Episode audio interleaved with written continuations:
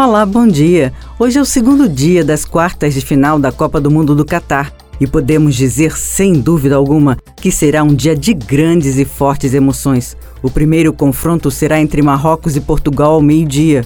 A seleção africana mostrou que pode sim incomodar e ser uma forte adversária, mesmo que suas apostas se concentrem em uma organização mais defensiva. Já a seleção portuguesa demonstrou contra a Suíça, quando venceu por 6 a 1, que acabou a fase de dependência de Cristiano Ronaldo e que há uma geração de jovens jogadores que podem fazer a diferença. Um deles é Gonçalo Ramos, de 21 anos, autor de três gols naquela partida.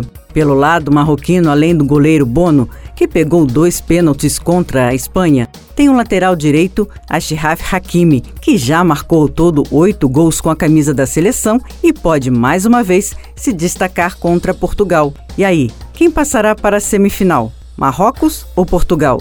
Já Inglaterra e França fazem o segundo jogo do dia às quatro da tarde. E a pergunta que fica é a seguinte: será que a defesa inglesa conseguirá parar o craque Mbappé o artilheiro isolado da Copa do Mundo com cinco gols? Ou até mesmo deter o atacante Giroud, que já balançou a rede três vezes na Copa do Catar? O goleiro inglês Pickford diz que vencer a atual campeã mundial seria um grande feito. E ele tem razão, já que mandar para casa os franceses deixaria qualquer currículo de jogador de Copa do Mundo ainda mais valorizado, não é mesmo? E quanto aos jogadores ingleses? O capitão Harry Kane desencantou e fez seu primeiro gol no Mundial, mas os ingleses também podem contar com Saka, Bellingham e Henderson para atormentar a defesa francesa. Será que vão conseguir? Na Copa do Catar, os ingleses têm o melhor ataque, com 12 gols, enquanto que os franceses marcaram 9 gols até agora. E aí, para quem é a sua torcida hoje? Inglaterra ou França?